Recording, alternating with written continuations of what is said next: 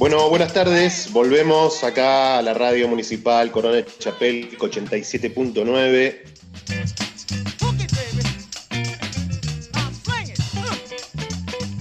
Y estamos otra vez acá, como todos los jueves. Este día, un día muy particular, porque tenemos una entrevista con, con un personaje acá del pueblo, un personaje que es casi una institución, diría yo. Con el Dani Aguirre vamos a estar charlando. Hola Dani, ¿cómo estás? Bien, bien, buenísimo. Daniel Aguirre Titiritero. Así es. Titiritero, es, es el como, yo diría, yo te iba a decir maestro titiritero, te iba a decir, pero bueno. Ah, tanto no. El Dani Aguirre, para quien no lo conoce, es eh, uno de los titiriteros de acá, del pueblo de San Martín de los Andes, y que está trabajando en este, eh, en este lugar desde hace bastante, ¿no? Dani, ¿por qué no me contás un poco cómo, cómo empezaste con todo esto? Mira, yo no soy de acá de San Martín, soy de una ciudad ahí en el Bache de Río Negro, que se llama Allen, que es entre General Roca y, y Cipoletti, por ahí queda más o menos. Es un pueblo Ajá. muy pequeñito. Pequeñito digo de 15.000 habitantes, 20.000 habitantes más o menos. Siempre Claro, se mantuvo, siempre se mantuvo en esa cantidad. Son pueblos, viste, que nada, que son, tienen que ver con la fruticultura, ¿no?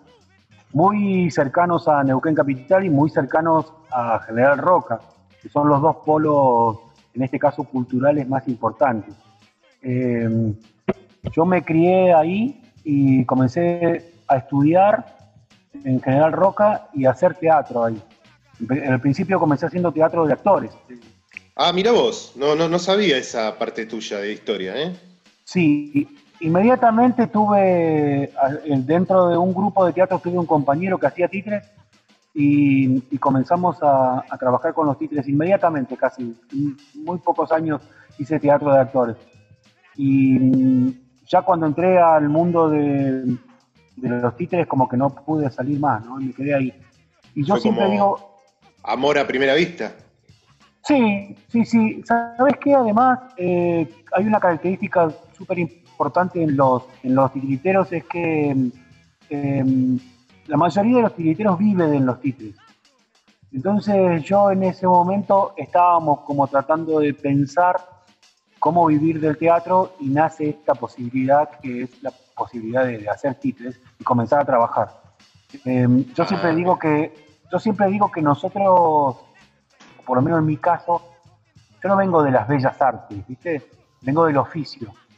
Eh, Claro, te entiendo. to- todo nace a partir de ahí, todo nace a partir del oficio. Y, y después, obviamente, tuve la posibilidad de estudiar y, y perfeccionarme con maestros y hacer un montón de cosas que tengan que ver con, con los títeres. Pero el comienzo fue desde ahí, ¿no? Desde, desde, desde el oficio, ¿no? O sea, para mí un artista, un artista es eh, aquel que arregla bicicletas, ¿viste? Es el que tiene la idea. Claro, o claro, sea, te entiendo. Claro, imagínate, imagínate vos eh, centrar la rueda de una bicicleta.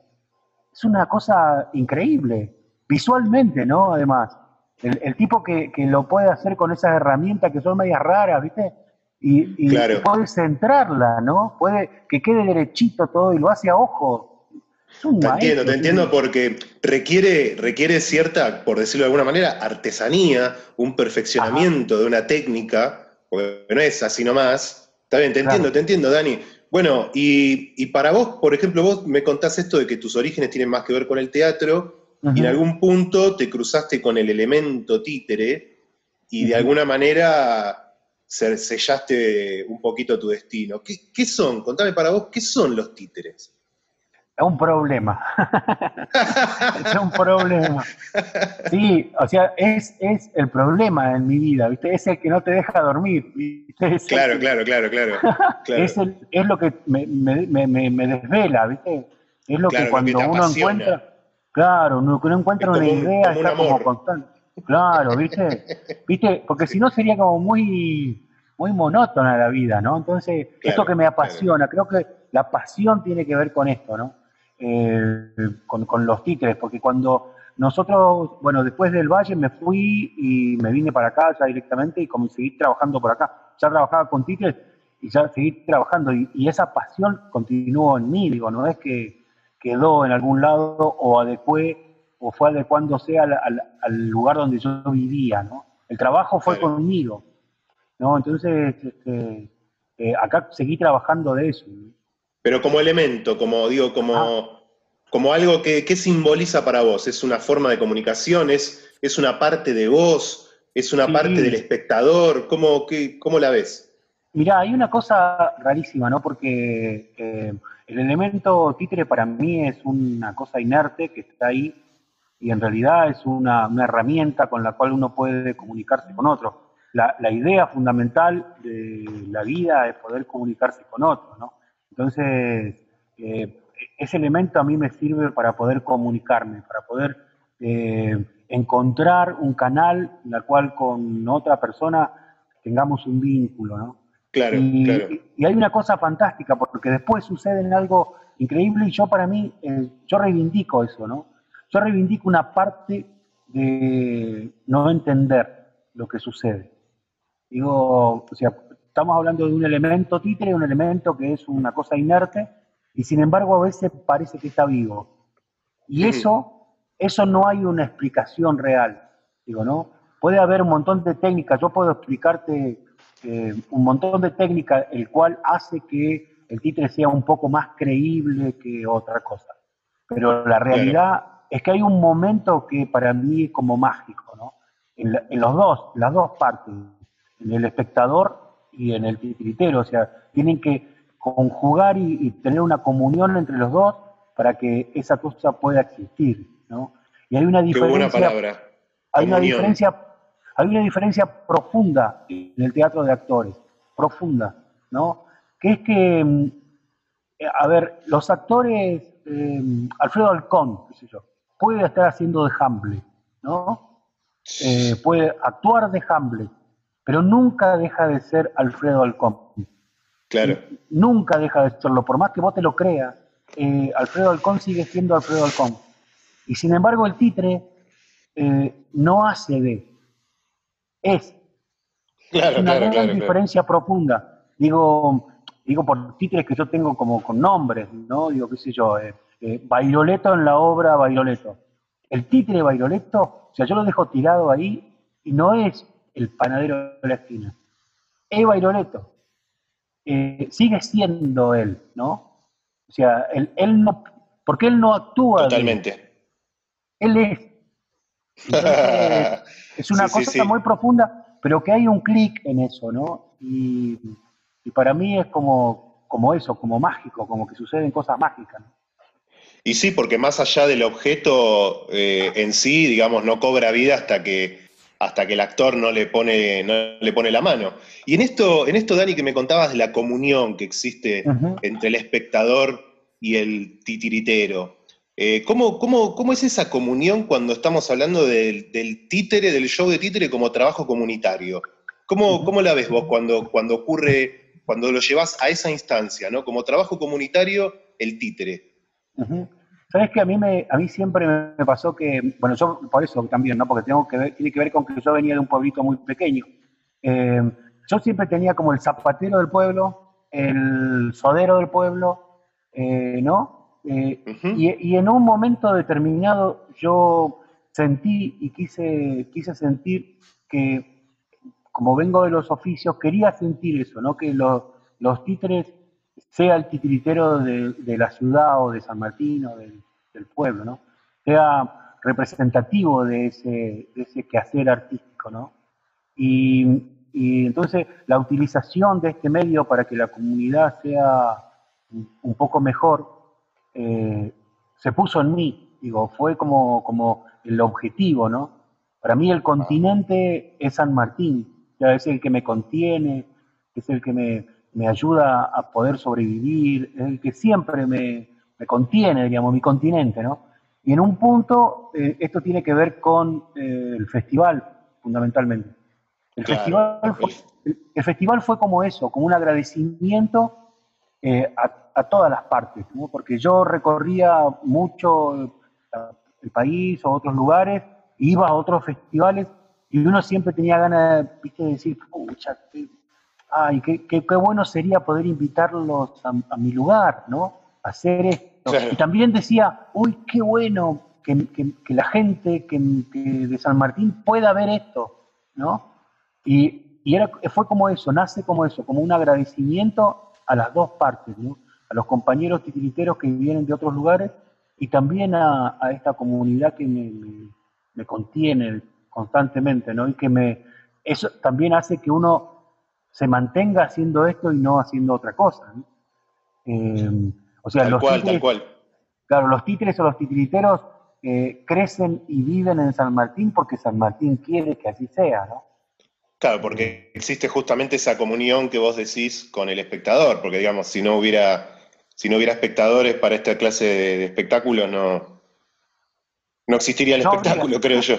bueno, y en, este caso, el, festival, este, entiendo que este año sería el número, el treceavo, que no, se pudo hacer. ¿no? Sí, claro. Qué coincidencia loca. Qué coincidencia con, el número 13. Bueno, en algunas culturas. claro, mira. Pero mira, ah, yo entiendo que el número 13 en muchas culturas es hasta de buena suerte, pero bueno, es una cuestión cultural, es una cuestión cultural. pero bueno, contame, este año no se pudo hacer el festival, pero bueno, ¿cómo, cómo venía esto? Mira, nosotros, desde, digo nosotros porque es un grupo ya importante, que, trabajamos casi todo el año, nosotros a partir de noviembre, más o menos octubre, noviembre, comenzamos a hacer todos los contactos para poder también este, facilitar esta cuestión, ¿no? Para los otros, para los compañeros que vienen de otros lugares. Eh, así que nosotros en diciembre, enero teníamos todo cerrado ya. Y por suerte también es un festival que se ha convertido dentro del movimiento titiritero en la Argentina eh, bastante, bastante copado. Entonces la gente quiere venir, ¿no? La gente, entonces yo, tenemos una lista de gente que quiere venir siempre. Entonces, eh, ya teníamos como cerrado, iban a ser 11 eh, compañías, venían de México, de Perú, eh, de Chile, de Uruguay, gente de Misiones, gente de Mendoza, gente de, bueno, de Neuquén también, del, siempre tratamos de juntar a gente de la Patagonia, así que también venía gente de Río Negro, íbamos, a íbamos a hacer 11 más o menos. Se iba a hacer además también el encuentro de titiriteros y titiriteras neuquinas. Eh, el año pasado se hizo por primera vez acá en San Martín y se volvía a hacer acá en San Martín. ¿no? Es una, un encuentro que se hace solamente de titiriteros y titiriteras neuquinas, nacidos de acá en Neuquén, ¿no? que quedan de acá de Neuquén. Eh, pero con características de encuentro, no de festival. Pero también se hacía dentro del ah. marco, dentro del marco de este festival. Y ah, bueno, todo esto cuando comienzan los primeros indicios de la cuarentena, la realidad es que no lo podíamos creer, ni se nos cruzaba por la cabeza que íbamos a suspender el festival. Pensábamos que eso en 15 días volvíamos todos a ser felices y correr por la montaña, ¿no? Sí, sí, sí. Bueno, y ahí quedamos. Eh, está postergado, está suspendido. Nosotros creemos ya que este año no se va a poder hacer por más que lo hagamos en noviembre, ¿no? Por más que pongamos la fecha de noviembre, creo que ya este festival, el Festival 2020, no se va a poder realizar. Eh, lo vamos a tratar de, acomodar todo, los elencos van a hacer lo mismo, para, pero se posterga todo para el año que viene. Claro, claro. Che, Dani, ¿y hubo alguna una clase de recalculando con esto? De, viste que algunos se están como adaptando hacia la cuestión virtual, digo, ¿Se, habló algo de eso dentro del grupo? A mí me gustaría, vos sabés, me gustaría que este, nosotros ahora tenemos un canal dentro del festival, está armando un canal en YouTube y a mí me gustaría poder, este, no ya, no ya, porque eso lleva un tiempo, pero sí poder este, eh, comenzar a, transmitir ahí funciones, hasta también de los mismos compañeros que, iban a venir o, o la posibilidad de que poner otras cosas, lo que tenga que ver con los titres, pero no ya el festival en sí, ¿no? Eh, no, claro. No, el pero le están, virtual. Le están tratando de dar la vuelta y de encontrar alguna manera, para, como para, por lo menos para seguir en, la escena. Sí, le estamos dando vuelta. Igual, viste, eh, a mí me encantan estas cosas porque es como que se van reacomodando los, eh, los tantos, ¿no? Digo, los, los zapatos se van reacomodando y, estas nuevas formas de, de, comunicación, ¿no? estas formas virtuales también, eh, es tan bueno poder asumirlas, eh, rearmarlas y, seguir, ¿no? Digo, no es que vamos a dejar de hacer.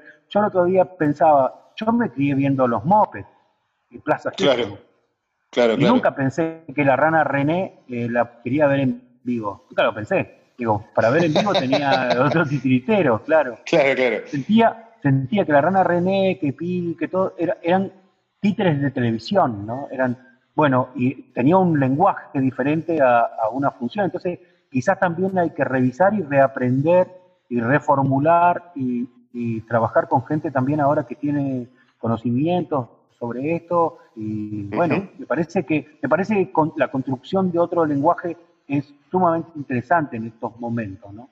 Que no sabemos cuándo vamos a volver, ¿no? Totalmente, y además que la construcción del lenguaje o la reconstrucción del lenguaje es lo que también nos llevó hasta acá, digo, porque todo esto es una evolución de las artes. Digo, lo que vos estás haciendo, como lo estás haciendo hoy en día, no era como se hacía hace 100 años atrás. ¿Me explico lo que quiero decir? No, sí, sí, claro, porque además yo digo, o sea, y a nadie se le ocurre que lo otro muere. no se le ocurre. Totalmente, totalmente, todo se readapta, creo yo. Claro, digo, o sea, el que un día apareció la fotografía y no es que los pintores dijeron, che, este, no, no, no, no saque fotografía porque la pintura va a morir. Claro, claro, claro. Podemos hacer eh, títeres en, en, videos y podemos hacer otras cosas, digo, también. Y no va a morir lo otro, ¿no? Otra se me había ocurrido eh, el, radio títere, ¿no? Ajá. radio, ¿Cómo sería eso? A ver, tipo... Vos sabés que no lo sé. Vos sabés que no lo sé. Y estuve buscando y no hay material. Porque digo, o sea, ¿qué sería diferente con el radioteatro? Que yo haría voces de y yo lo primero, que me preguntaría, lo primero que me preguntaría es si vos te, vas a poner el títere igual en la mano o podés hacerlo sin el títere en la mano. ¿Podés hacer el personaje sin el títere en la mano? No, me cuesta mucho. Pero lo que te digo es que, además de eso, eh, el títere tiene un lenguaje, eh, o sea, una, característica diferente, por eso hace títere, por eso este, hay espectáculos que se hacen con títere y no con actores. Tienen otro lenguaje, otra forma. Entonces, eh, en este caso, eh, me parece que sería buenísimo porque habría que encontrar ese lenguaje, lenguaje titritesco en la radio. claro. Y por ejemplo, pero si, por más que no tengas el títere en la mano, si yo te pido ponerle que, que me saludes como Pedorro, que es uno de tus títeres, o como Bairoleto, ¿vos podés? Y lo, lo que estoy haciendo es imitar a ese títere. Claro. ¿Te sale? Si te Sería como un digamos. Claro. bueno, si no, lo sentís cómodo, no, te preocupes. Che, negro, ¿y qué te iba a preguntar? Eh, por ejemplo, ¿en qué escuelas se estuvo dando el festival? Durante estos 12 años se hicieron todas las escuelas, absolutamente todas, y es un orgullo poder replantearse la movida de, en futuro, digo, y es, está buenísimo que eh, el año pasado llegamos a 5.000 niños y Solamente y no solamente de San Ah, solamente en San Martín. Eso significa que estamos logrando que em, la mayoría, la mayoría, la gran mayoría, estoy diciendo un 90 y pico por ciento, eh, de la comunidad educativa de San Martín llegue a, a los títulos. ¿no? Eh, nada, que el derecho a la cultura sea parte de toda esta cuestión con lo que implica, ¿no? Con la gratuidad, con todo eso que implica, ¿no? Eh, la mayoría de, las escuelas y de los niños y de las niñas de San Martín llegan a ver títeres un año en forma gratuita. Y bueno, contame, Dani, un poco cómo es el, el Dani de los talleres, porque vos acá estuviste dando mucho tiempo talleres. Más o menos, más o menos, a mí no me gusta mucho, no me gusta mucho. Eh, creo que, ¿Cómo fue la experiencia? tengo que revisarlo, ¿eh? pero pero sí, a mí lo que me encantaría, digo, porque lo que hemos hecho hasta ahora fueron como más eh, talleres eh, que tengan que ver con lo artístico, que tengan que ver con lo expresivo y con específicamente los títulos. A mí me gustaría poder realizar eh, un taller ahora que tenga que ver con, con la formación de un elenco, por ejemplo. Ah, mira, qué interesante. Una cosa a largo plazo, ¿no? Pero comenzar a trabajar con jóvenes que, estén interesados y, poder generar un elenco eh, mínimamente estable en San Martín, ¿no? Y que poder em, contagiar este tema del oficio, ¿no? Y que se convierta también en un oficio para ellos y quizás hasta un trabajo, ¿no? Para ellos mismos. Pero me encantaría poder hacer un elenco. Me parece que hay este, material y hay, hay posibilidades, hay qué sé yo, no sé, ¿no? Estamos como, como, lo estoy como pensando. Pero a mí me encantaría así hacerlo. Está genial, está buena la idea, Dani, porque también sería como para el crecimiento de este maravilloso arte. Che, y sabes que te quería consultar, porque si hay algo que a mí me fascina cada vez que paso por la plaza y veo que estás haciendo uno de tus shows o, en algún otro tipo de, escenario similar, o con alguno de tus colegas, a mí hay algo que me parece súper mágico, que es la conexión que se forma entre un pibe y el espectáculo de títeres que está viendo. Digo, cuando los veo ahí totalmente sumergidos en la escena, y, no es una TV, ¿viste? No es una cosa que, atrae mucho, con mucha facilidad. Es, un, arte que, tiene ya sus años arcaicos, ¿no? Digo, esa conexión que ocurre con, los pibes, ¿vos cómo, cómo, la ves? ¿Cómo es tu punto de vista con respecto a eso? Digo, cuando, cuando has ido a recorrer los barrios, las escuelas, ¿Cómo, cómo, cómo sentís vos esa conexión con los pibes, con el espectador? Para mí es muy fuerte, sigue siéndolo muy fuerte, ¿no? Sigue siendo, y nosotros eh, hay, hay momentos en que sabemos cuando funciona, digo, cuando, cuando, cuando funciona eso que vos decís, ¿no? Esa, esa comunión, ¿no? Eh, eh, para mí sigue siendo muy fuerte esto, porque es una interpelación a mí me parece, ¿no? Digo, ¿sabes qué? Para mí los títeres tienen un objetivo clarísimo, que es no derrotarlo, pero sí entender dónde está el mal. Eh, fíjate, que, fíjate que para los niños y las niñas, y es muy común en los títeres, el diablo, ¿no? Pero el diablo no como el mal total, sino como, como la observación del mal, ¿no? Como poder identificarlo, ¿no? Entonces a mí me pasa que para mí el ticket tiene como ese objetivo. Y cuando esas cosas se van, el objetivo digo de poder visualizar el mal. Y a mí me pasa que cuando los niños y las niñas se identifican con eso y empiezan a participar activamente de esto, ¿no? Con sus gritos, con su, con su, participación, digo, directa, eh, es una cosa fascinante ahí atrás, ¿no? Porque es, es como que nada, como que estás viviendo eso, ¿no? Como que las dos, los dos no tenemos que creer lo que estamos viviendo. Si no, no, no lo podemos hacer, digamos. ¿no? Que en eso que vos decís de la relación, tiene que existir eh, tiene que creerlo el espectador y tiene que creerlo el títere. Si no, no, si no, no volvés a tu casa, como los actores. Si no, no ocurre la magia. Si no, no ocurre. Si no, no ocurre eso, ¿no? Hay una, una, una, cuestión de creerse, ¿no? De creer lo que está pasando. Bien, vamos a hacer un corte acá, vamos a escuchar un tema de música y volvemos después de un ratito.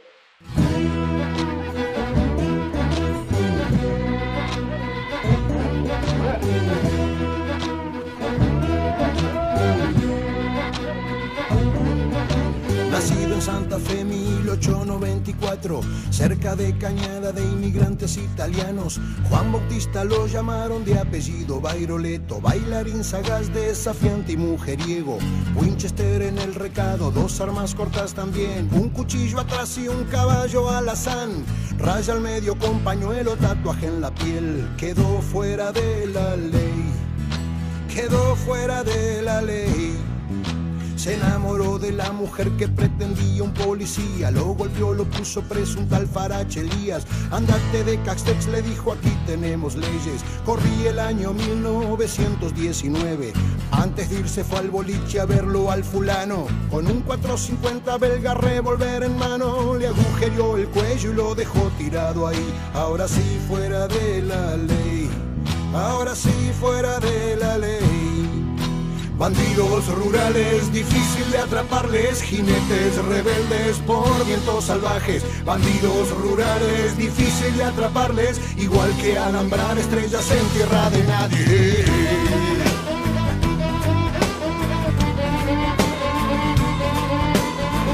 mismo tiempo hubo otro bandolero, por y vagancia 19 veces preso.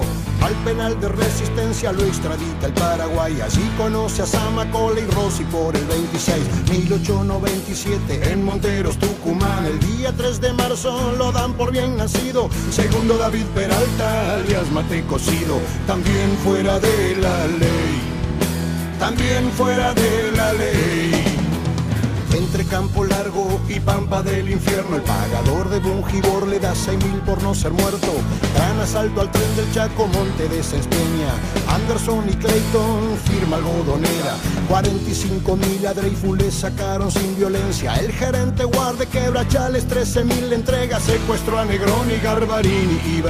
Resistió fuera de la ley. Resistió fuera de la ley.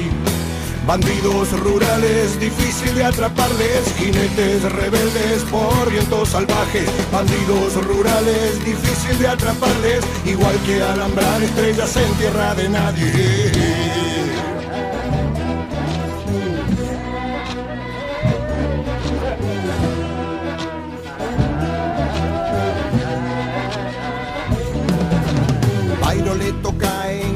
San Pedro de Atuel, el último balazo se lo pega él. Vicente Gascón, gallego de 62, con su vida en pico pagó aquella traición. Sol, arena y soledad, cementerio de Alvear, en su tumba hay flores, y placas de metal. El último romántico lo llora Telma, su mujer muere fuera de la ley.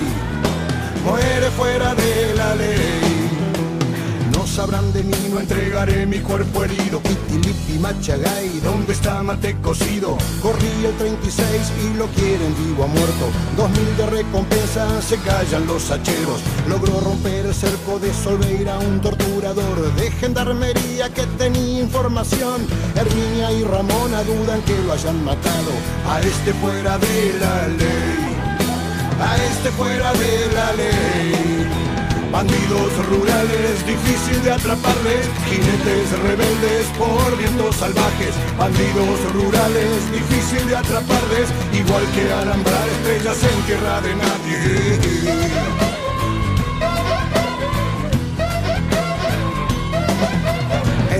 Neutral, creo que por Buenos Aires se conocen dos hermanos de este barro, de esta sangre.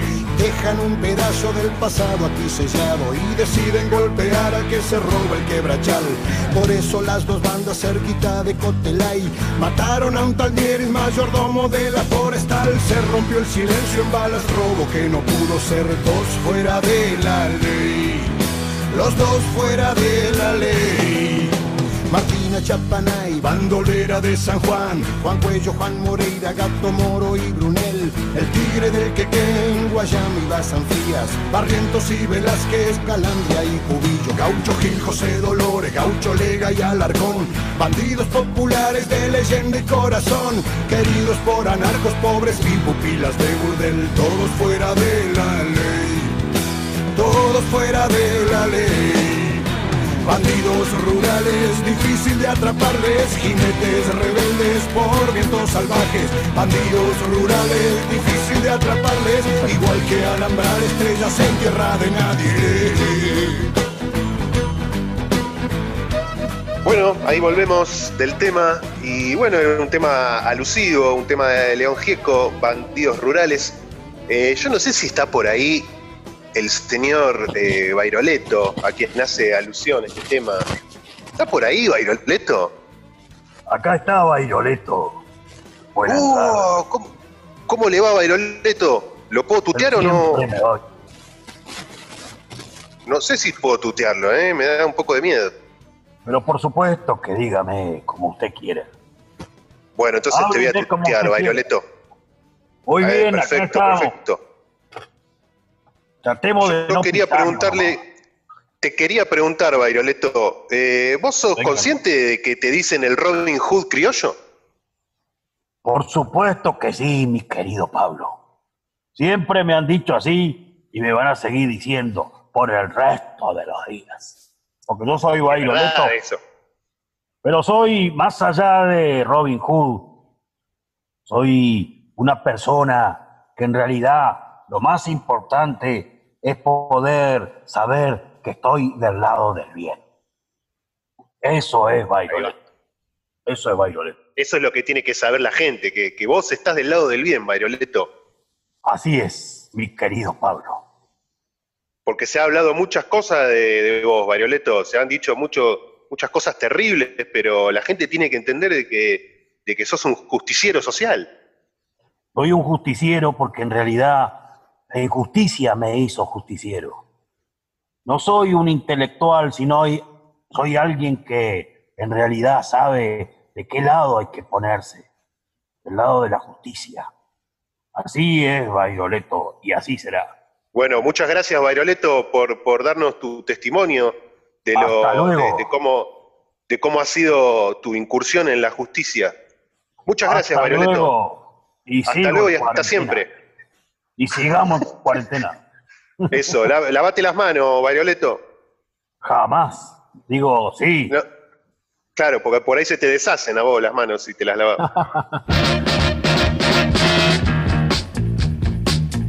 Bien, estamos acá de vuelta en Radio Municipal, Coronas de Chapelco 87.9. Y para quien acaba de sintonizar la radio en este momento, le comento, estamos charlando con el maestro titiritero del pueblo, con el Dani Aguirre. Eh, ¿Cómo andás, Dani? ¿Seguís ahí? ¿Cómo estamos? Seguimos acá, acá estamos. Bien, bien, perfecto, perfecto. Bueno, les comento a la audiencia que estuvimos charlando un poco de los orígenes del Dani, acá, que bueno, me comentabas que vos sos de otro, de otro pueblo, que después te viniste para acá, cómo fue toda tu experiencia, cómo fue tu acercamiento al mundo de los títeres, que venís del palo del drama, del, teatro, y, cómo fueron todas las experiencias acá. Charlamos también un poquito de, cómo, cómo vienen los festivales que se vienen realizando y que, bueno, este año por las circunstancias que todos conocemos, no se pudo hacer, iba a ser el número 13, casualidad o no, creer o reventar. Este, y estuvimos charlando también de cómo es la interacción, con la audiencia, con los niños, las niñas. Y bueno, nada, y la magia que surge, ¿no? En ese momento de, interacción en el show de Titre. Y sabes, Dani, que a mí me queda como, como la idea en la cabeza de, qué loco, ¿no? Que, que, siga tan vivo este arte, siendo que estamos en una era donde los pibes buscan sus propios contenidos y los ven en un celular. Digo, eh, cuando nosotros éramos chicos, eh, vos prendías la tele y con suerte tenías algún programa que te podía llegar a interesar y, era eso, no era que vos te lo podías elegir. Entonces, en esta nueva era, ¿no? Donde, donde los niños eligen sus propios contenidos, ¿cómo es la interacción con estos niños de esta generación, ¿no? Porque yo cuando veo, voy por la calle y veo uno de tus shows en la plaza o algo, o alguno de tus colegas, la interacción parece igual que siempre, no sé, ¿vos cómo la ves? No, vos sabés que, bueno, no sé qué va a suceder después de todo esto, ¿no? Pero actualmente eh, lo que está sucediendo es que estamos como transitando la construcción también de un lenguaje nuevo, por lo menos para nosotros los titiriteros. Es esta unidad que tenemos con el video y estar eh, continuamente transformándola, ¿no? Eh, yo igual en estas cuestiones, digo, sigo manteniendo la esperanza de lo humano. Y el teatro, el teatro en general, ¿no? El teatro en general, digo, teatro de actores, teatro... En realidad, el teatro de títeres podríamos llamarlo también como teatro de objetos, es la utilización de un objeto para poder comunicarnos, eh, pero sigue siendo teatro al fin, digo, ¿no? Eh, y el, por ahí porque utiliza otras herramientas, pero nada más el mecanismo es casi el mismo. Sigo creyendo en eso, ¿eh? sigo creyendo en la, en la cuestión humana, sigo creyendo en el piel a piel, ¿viste? en la cara a cara, en poder mirarnos. Creo que eso no se va a poder perder. ¿Sabés que hay una anécdota muy cortita que les quiero contar? Que es en, la dictadura, en la dictadura militar estaban prohibidos hacer funciones de, teatro y de titres eh, masivas, ¿no? Y había un compañero que, había un compañero que hacía títeres en las universidades. Obviamente en las universidades también estaba prohibido, no se podía hacer funciones. Y él, este, donde veía tres o cuatro personas reunidas, él tenía un teatrito muy pequeño, pero tan pequeño que lo llevaba consigo, lo llevaba en sí, lo llevaba la, la típica valija, la valija de teatro. No, él tenía como una pollera, vos sabés, tenía como un delantal más que una pollera. Y lo único que hacía era levantar ese delantal y se le ponía enfrente a esos tres y le hacía títeres una obra muy cortita que es una obra de, mirá, es una obra del medioevo que es de, sobre, eh, sobre el olor del pan, se llama. Eh, y le hacía esa obra cortita que duraba dos minutos más o menos. Y continuaba, la, continuaba, o sea, seguía caminando, ¿no? A veces pasaba la gorra cuando podía y a veces no. Em, lo que quiero decir que es que a pesar de, y a dónde voy, es que a pesar de los tiempos que vivimos y a pesar de, del contexto... Claro, las circunstancias, claro. Claro, me parece que lo humano tiene preponderancia en nosotros, ¿no? Eh, porque, porque tenemos conciencia, porque queremos, porque queremos construir un mundo diferente, porque, porque, porque tenemos esperanza, ¿no? Me parece que todo eso, que enamoramos, eh, todo eso me parece que sigue funcionando y va a seguir funcionando después de, esta cuarentena, no vamos a tener esa necesidad. Viste que ahora es raro cuando uno se encuentra con alguien y tiene que darle el codo, ¿no? Y en realidad es una cuestión cultural, porque es lo mismo que darle la mano. O sea, pero uno siente esa necesidad, ¿no? Del contacto, me parece, ¿no? Me parece que va a seguir funcionando, me parece, ¿no? No solo la necesidad del contacto, sino esa necesidad del ser humano de conectarse a través del arte. Creo que en eso tenés toda la razón cuando decís que esto va a seguir existiendo y, creo que tiene mucho que ver con eso. Digo, el arte es algo innato en el ser humano desde hace eh, cientos, miles de años y desde, un principio, ¿no? Desde, que, desde el momento en que ponían la mano en la, en la cueva, ¿viste? En la caverna y pintaban la mano, eh, desde ese momento que el, vínculo con el arte es así estrecho, ¿no? Siempre tenemos que buscar ese contacto, siempre tendemos a buscarlo de alguna manera. Y porque somos una construcción colectiva, somos fundamentalmente no somos, no sos vos solo ni yo solo, ¿no? Somos los dos juntos. Mm.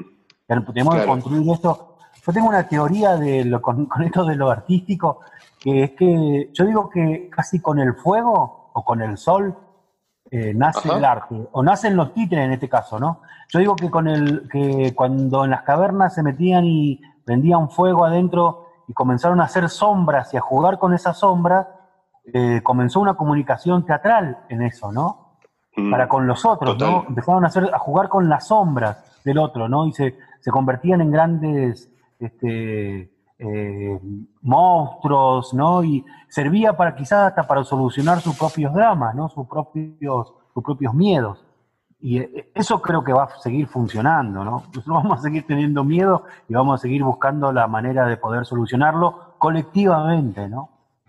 Ahora, qué interesante esta comparación que haces, me deja reflexionando, porque qué, qué relación tan estrecha que tiene el arte con esta cuestión social, porque, digamos, me quedé pensando en la mano pintada en la pared de la cueva, ¿no? Y de alguna manera esa, esa obra primaria de arte es como, como que está diciendo, esto lo estás viendo vos, pero no sos vos, soy yo, es otro, es otro afuera tuyo, ¿no? Y digamos, porque el espectador tiene la experiencia de, dentro suyo, pero al mismo tiempo nos hacemos conscientes de que el otro, afuera de uno mismo, está también generando algo. Entonces, esa comunicación que existe entre el espectador y el realizador eh, es, donde se forma la magia, me parece a mí.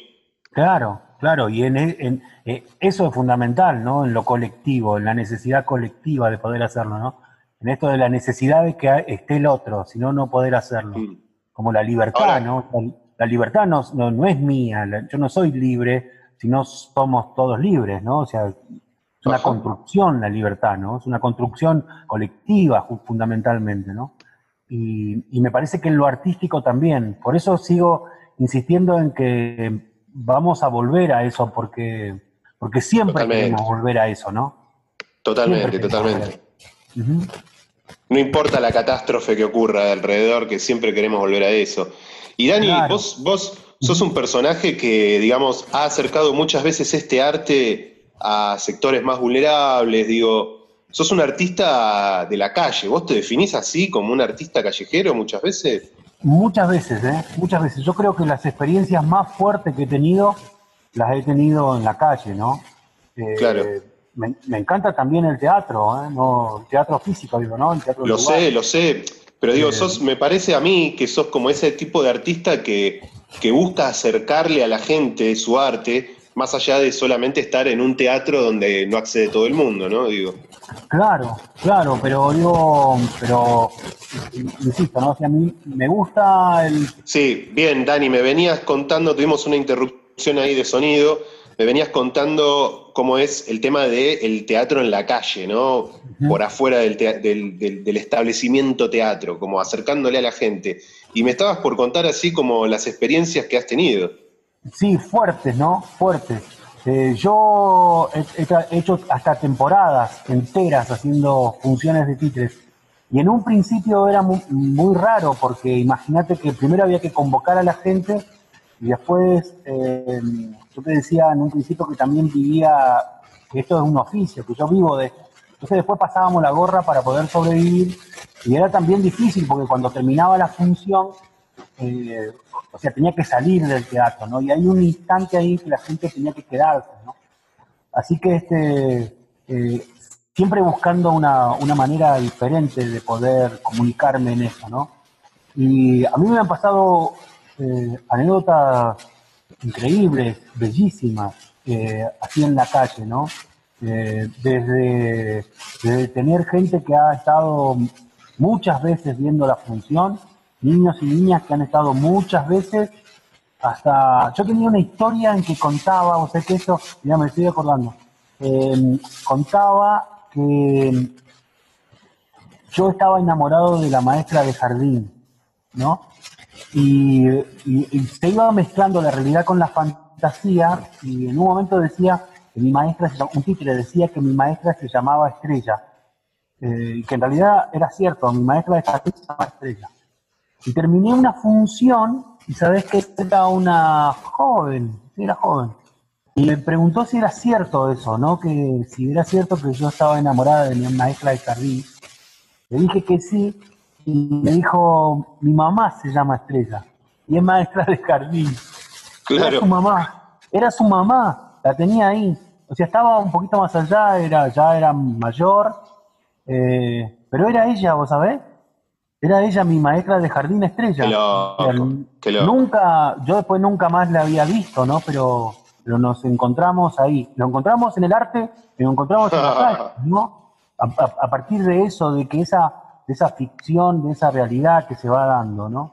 Y mm, mira, hasta, hasta el títere, mm, eh, que después vamos a hablar un poco más de eso, lo del títere pedorro nace también en esa necesidad, ¿no? De poder este, hacer, em, hacer algo que sea muy simple y poder este, eh, pasar la gorra o, estar en, una, en una situación diferente a la teatral, ¿no? Y, y, nace por eso, porque era mucho más fácil llevarlo mucho más fácil tenerlo, ¿no? Eh, y eso se fue saliendo ahí en la calle, estas anécdotas. Si te cuento, si querés te cuento cómo nace eh, Pedorro. Por favor, por favor, contame. Sabes que em, nosotros eh, tenemos la posibilidad de circular en distintos festivales, ¿no? En distintos lugares. Y en general, cuando uno está en un festival, tiene un tiempo libre. Entonces, en ese tiempo libre, em, siempre pedíamos, había un grupo de tigriteros que siempre pedíamos bueno, ¿dónde podemos ir a hacer funciones o hacer algo, tener este rato libre? Y en general pedíamos ir a los hospitales. Íbamos a las, a las salas de espera, ¿viste? llevábamos un teatrito muy pequeñito, eh, o a veces un biombo nada más, y hacíamos algo muy pequeño ahí para la gente que estaba en la espera, ¿no? Eh, y un día en Mendoza alguien nos, nos, un director del hospital nos pidió si podíamos este, entrar también a las, a, la, a, los, a las salas donde estaban los niños internados. Y, y Pedorro comienza, o sea, esta necesidad de llevar algo pequeño en el bolsillo sin que me lleve mucho, mucho trasto, eh, nace Pedorro, que, era, que es simplemente una mano con dos ojitos, ojitos y en un momento este, tenía muy, eh, una ropa diferente, era como, ¿no? como un camisolín pequeño, era muy simple, ¿no? Por eso también nace el, nombre de títere pedorro, porque es pedorro, ¿no? Es muy pedorro. ahí. claro, y él siempre, el títere, el, siempre decía que, eh, que, bueno, como su papá no, no tenía, no sabía hacer otro tipo de títere, eh, lo había hecho así, como un títere pedorro, ¿no? Claro, y ese claro, títere pedorro fue el que empezó a funcionar y empezó a ser un niño que, que se podía relacionar muy fácilmente con otros niños, eh, justamente ahí en los hospitales, ¿no? Eh, y con una rapidez y con una, mm, eh, quizás una, una, una cuestión políticamente incorrecta, ¿no? Él, es como políticamente incorrecto siempre, ¿no? Siempre, siempre está como, ah, como diciendo, ¿viste? Eh, no, nada, no, no, no, cosas incorrectas. A veces, ¿no? Irreverente el tipo. Creo que sí, ¿no? Creo que tiene que ver con eso. Pero él puede decir cosas que yo no puedo decir, digamos, ¿no? Bueno, ahí es donde opera, empieza a operar esta magia del títere, ¿no? También en el, en el titiritero. Digo, que puedas decir cosas a través del títere que no puedes decir vos mismo. Sí, porque a mi papá no le gusta decir cosas así. ¡Eh! Hola, pedorro. ¿Cómo estás? Bien, bien. Eh, eh, ¿Estabas atento escuchando el programa? No, no, no, porque no, mi papá no me deja escuchar mucha radio. Dice que, no, que los rayos le hacen mal a los nenes. ¿Y te aburrí? ¿Te aburrís vos eh, con tu papá? ¿Qué están ahí en la cuarentena juntos? Sí, sí, sí, sí, porque no me puedo ir de mi papá. Sí, porque Claro, claro. que no se puede ir. Claro. Sos como parte de él. Sí, yo puedo decir la verdad. Yo soy el más verdadero de todos. Eso es como una cosa psicológica que tenemos nosotros los títeres. Claro. Eh, yo puedo decir, contarte todo eso. Puedo contarte que yo soy de verdad, pero, pero soy una mentira. Mi papá es mentiroso, que soy una mentira. Papá es la más linda de las mentiras de mi papá, pero, pero una mentira porque no existe. ¿Y, y vos, ¿Y vos, pedorro, vos decís siempre la verdad o, o también va a ser una mentira eso? ¿Cómo es? No, no te voy a contestar eso. Qué difícil, es muy difícil. Entonces, pedorro, si no me vas a contestar. Si no, me, me, quedo como desnudo. No, no, no te asustes, no, no, no, por favor. Y contame, Pedorro, ¿vos estás, eh, eh, estás cumpliendo la cuarentena? ¿Estás ahí metido con tu papá o cómo es? Sí, con mi papá estamos dos, porque yo no tengo mamá, ¿viste? Porque, Ajá. porque, por ejemplo, mira, vos para nacer, tu papá y tu mamá tuvieron así, y naciste vos. Así. Bueno, mi papá no necesitó así, con nadie para que yo nazca. Ah, claro, es como un milagro lo tuyo. Claro, es como sos como, como un niño milagroso. Che, y Pedorro, ¿qué mentiras dice tu papá? O vos decís que tu papá dice mentiras. ¿Qué, qué mentiras dice? La, la mentira son los títeres. Es una mentira que parece una mentira, pero no es una mentira. Ah, es, es una de esas cosas que parece. Es como una cosa filosófica, ¿entendés? Como una cosa así filosófica. Lo digo así porque si no mi papá me irrita porque dice que yo no me tengo que meter en esas cosas. Callate Claro. la boca un poquito. Bueno, Claro. papi, no te enojes. Siempre te metes vos ahora. Estoy hablando yo cosas de grandes. Bueno, yo también me meto. No, no, Claro. para allá. Déjalo, Dani, déjalo, déjalo un poco a Pedorro, que hable, que diga lo que quiera. Bueno, dale, yo voy a preparar un mate y vengo, dale. Quédate acá, pedorro, quédate acá. Vale. Quédate, quédate hablando conmigo, Pedorro. Haceme un mate cocido, papi. A mí me encanta el mate cocido. Dice que mate cocido, pero no el mate cocido de saquito, no, papi. Mi papá me hace uno de saquito, que es feo. A mí me gusta con hierba, como un yerbiado, así. Claro, claro. ¿Vos lees filosofía, Pedorro? Me hablabas de filosofía recién. No, porque sí, pero no. Pero porque mi papá no me presta los libros. Oh, O qué sea, amarrete que es ese papá.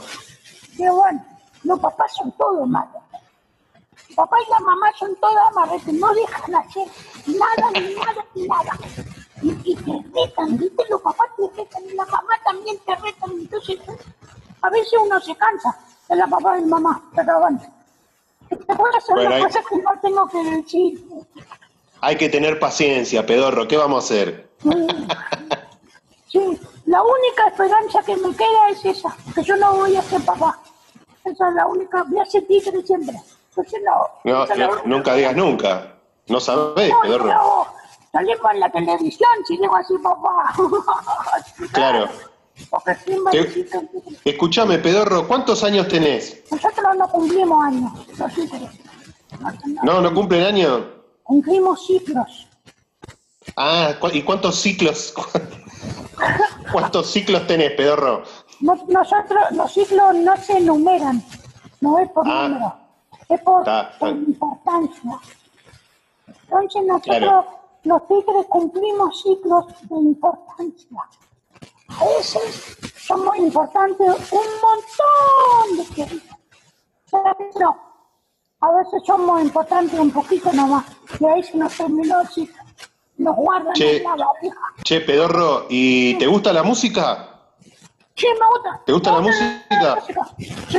Porque vamos a ir a escuchar un tema, ¿te parece? Dale, dale, dale. Che, me Yo creo que- me cae- yo creo que a Oye, vos te va a gustar. La computadora. No, pedorro, guarda. Eso no tenía que decir. Cuidado, cuidado la computadora de tu papá, que ahí sí se pudre todo. ¿Y qué música vos te gustaría escuchar, por ejemplo? A mí me gustaría una de cumbia. ¿Una de cumbia? Eh, bueno, Ahora, lo escuchamos, ahora lo vamos a escuchar. lo que vos querés siempre.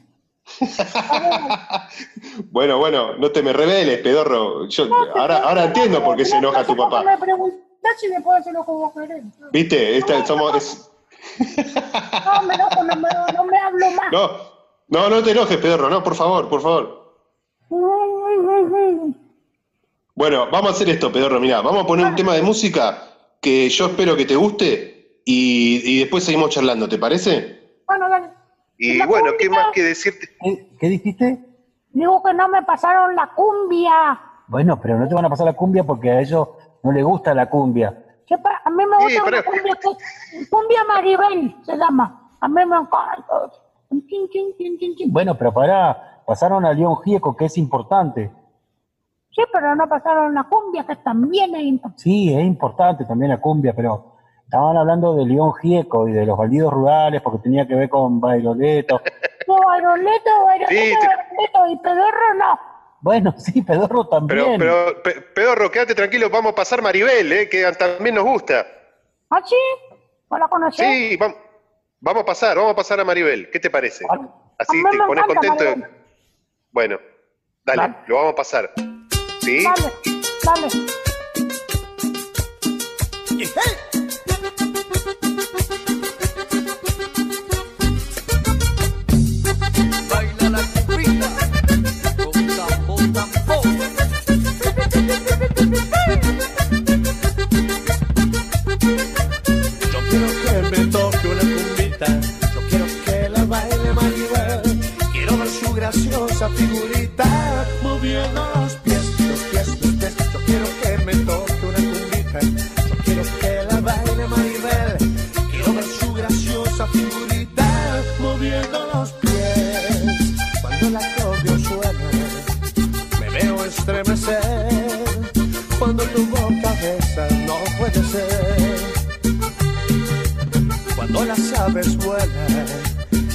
Va a amanecer. Si tus ojos me miran, vuelvo a nacer.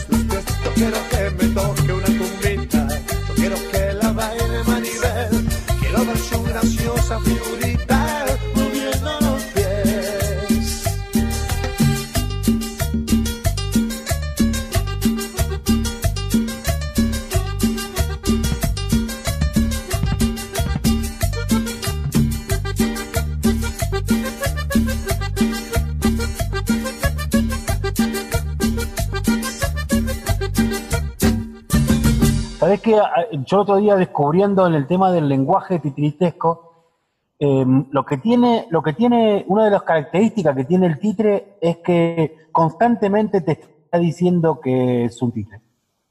¿no? Que, es- Claro. es- que esto es irreal. ¿no? Hay como, viste que la realidad pasa por ahí tan rápido y que a veces uno puede meterle cosas en- a la realidad, ¿no? Es como una rueda que está y uno dice, ¡ting! le tira cositas, ¿no?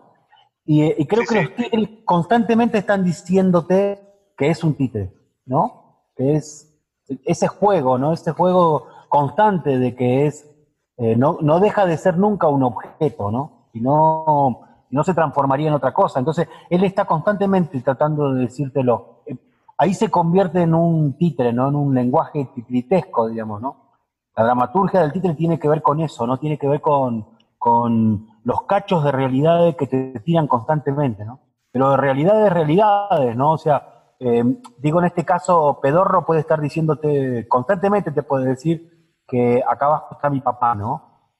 Y, Claro. como para que no te olvides, diríamos, ¿no? Como para que vos no te olvides que él está ahí. Y si él está ahí, significa que él es un títere, ¿no? Que no te olvides nunca que él es un títere. Claro, No estoy- claro, no, no finge ¿no? no serlo. Claro, ¿no? Es, eso es como muy divertido, ¿no? En algunos casos con, con los títeres, ¿no? Con, con, con esta movida. Eso, eso me pareció a mí. Pero vos sabés que, vos sabés, Dani, que a mí todavía, yo tengo 41 años ya, y me sigue pasando de cuando me pongo a ver un, un show de títeres, hay un momento en donde me olvido que es un títere. Porque, qué sé yo, está tan vivo el bicho que, de alguna manera, que, o está tan bien hecha la conexión con el que está abajo manejándolo, que yo llego a un punto que me, me olvido, o no me pongo a pensar así como que esto es un muñeco. Eh, Claro. Llega un momento que te cautiva, te cautiva la vida, que, la vitalidad que tiene. Y vos fíjate, Pablo, que en este caso, eh, porque estamos hablando de títeres de guante, títeres, eh, digo, nosotros, o yo hago fundamentalmente títeres de guante, ¿no? Es el títere este Ajá. más común, ¿no? El que tiene la cabecita y te metes la mano adentro, por eso es un guante, ¿no? Que no, no tiene patitas, digamos, ¿no? Y eso casi no tiene, bueno, no tiene boca eh, y tiene como una forma de, de moverse que tiene que ver con la pantomima, ¿no? Que, que como físicamente te está demostrando cosas, ¿no? Eh, por- al no mover la boca y, as- y su cara ser estática constantemente, ¿no? Su máscara es una máscara estática, ¿no? Eh, y digo, en, en- en- en eso técnicamente, pero hay otras técnicas en las cuales vos ves al titiritero. Y Claro, claro. está ahí, ¿no? Y sin embargo, este, sigue funcionando esa magia, ¿no? Por lo que tiene que ver con lo que decíamos hoy, ¿no? De esto de, de lo humano, de lo esto que está dando vuelta, ¿no? De lo fantástico, que yo también ah, antes te decía, ¿no? Yo reivindico eso. Yo reivindico esa cuestión Claro. fantástica, ¿no? En la vida. No creo que todo sea eh, causa y efecto, ¿no? Creo también en las casualidades, creo, creo en esa cosa de, de que, viste, a veces sucede, ¿no? Eso mágico que a veces sucede. Porque, necesitamos también, necesitamos ese mundo así, ¿no? Y lógico, ¿no? No tan lógico, no tan... Totalmente, Dani, ¿No? totalmente. Totalmente. Ah, si no, se vuelve todo, todo frío, se volvería. Así que, Claro, bueno, negro, la verdad que te súper agradezco eh, infinitamente que hayas podido Claro. brindarnos de tu tiempo, No, de, tu, no. de tu arte no. y de tu magia. Bueno, te- les agradezco un montón, a vos también, Pedorro, por, por, colarte ahí un ratito en la conversación. No, gracias a vos, pedorro. ¿Qué, qué cosa? Pará, dejá hablar. Bueno, también dejo hablar. Bueno, pero callate, porque estaba hablando, hablando y no, no lo dejaba hablar, que él es el conductor. Pero cuando me callo no habla. No, pero callate un poco Claro. en serio. Ay, estoy callado. Bueno, pará. Da para allá. Bueno, pero no me reto, papi. No, no te reto, te estoy diciendo las cosas como son. Bueno. Viste, se callaron todos y no hablan. Claro, claro. Ahora, claro, no sé si. Parecemos, parecemos Martinez. ¿Viste Martinez que se quedaba callado en Claro. la radio? Se quedaba tildado, se quedaba tildado el hombre. Qué No, lindo bueno, que que- era, Mar- qué lindo que era, ¿no? Hablaba mucho y cuando se quedaba callado, ¡oh! qué lindo cuando se quedaba callado. Bueno, callate vos. Era como que estaba pensando algo. Bueno, bueno, Pedorro, eh, hago, hago lo siguiente. Eh, no paro de hablar, así vos te das Si no, no cuenta. te vamos a ir más. Claro, claro, si no estamos así hasta el jueves que viene. Claro. Gracias, muchas gracias, Pedorro. No, gracias Eh, tomate los mates, tomate los mates tranquilo ahí que te preparó tu papá. No sé si son cocido, amargos. Mate cocido, mate cocido. Mate cocido, Mate cocido. perdón, mate cocido. Bueno, cocido. bien, tomate los mate cocido. Pero Eh, otro bandido. cuidalo a tu papá, Bueno, pará. Cuidalo mucho a tu papá. ¿Viste? Eh, hace esto de lavarte las manos, por más que se te salgan los ojos cuando te lave las manos, pero mm, Es que cuando me lava, mi Cuidado, papá se lava la mano, me lava a mí. claro. Ah, claro, entonces con que con que Dani se ocupe de lavar, ya está. Ya lavo, estamos todos tranquilos. Dale. Una mano lava la otra. Bueno, pará. No, no Paraba el pibe. nada. Bueno, pará, cochito. Es, es de así. Sí, sí, si tuviste todo un programa, Pedorro. ¿qué- qué- cómo que no te dejamos decir nada? Dijiste todo lo que quisiste decir. Tomate el mate cocido ese, dale. Bueno, listo. Ahí está, ahí está. pues. Ya está. Se queda callado. Bueno, Dani, te agradezco un montón. Vamos cerrando este programa, lamentablemente. Y bueno, eh, con el deseo de que puedas seguir transmitiendo esa magia de la que estuvimos hablando todo el día, que, que puedas seguir transmitiendo esa magia, que todo vuelva a un estado, al menos no voy a decir normalidad, pero que vuelva a un estado donde podamos continuar con nuestras actividades, que podamos volver a, a tener ese, ese nivel de contacto. ¿sí? y que nos podamos cuidar mucho, ¿no? Yo otro día decía lo mismo, digo, lo, hoy decía lo mismo, digo, que esto, ¿no? De parecería, o sea, usar barbijo y estar como con este distanciamiento no tiene que ver con el miedo al virus ni nada que ver, ¿no? Tiene que ver con que en realidad tenemos que cuidarnos. Y, me parece que Mm. eso que, que dio vuelta, viste, de lo colectivo, me parece que sería importante. Totalmente. Que nos cuidemos todos. ¿no? Uno no vive solo y que no hay, parecería que uno es el ombligo del mundo y no. O sea, tenemos que cuidado entre todos. ¿Vale? Bueno, un Totalmente, enorme, totalmente. Un abrazo y sigamos con esa conciencia social que estás hablando. Y bueno, espero que nos podamos encontrar, reencontrar pronto. ¿Sí, Dani? Te Dale, mando un abrazo, loco. Dale. Bien, ok. Nos, nos encontramos el próximo jueves. Eh, este programa fue así, delirante, eh, porque trajimos la magia de los títeres. Y bueno, ahí nos estamos escuchando el jueves que viene, ¿sí? Nos encontramos pronto. Un abrazo para todos.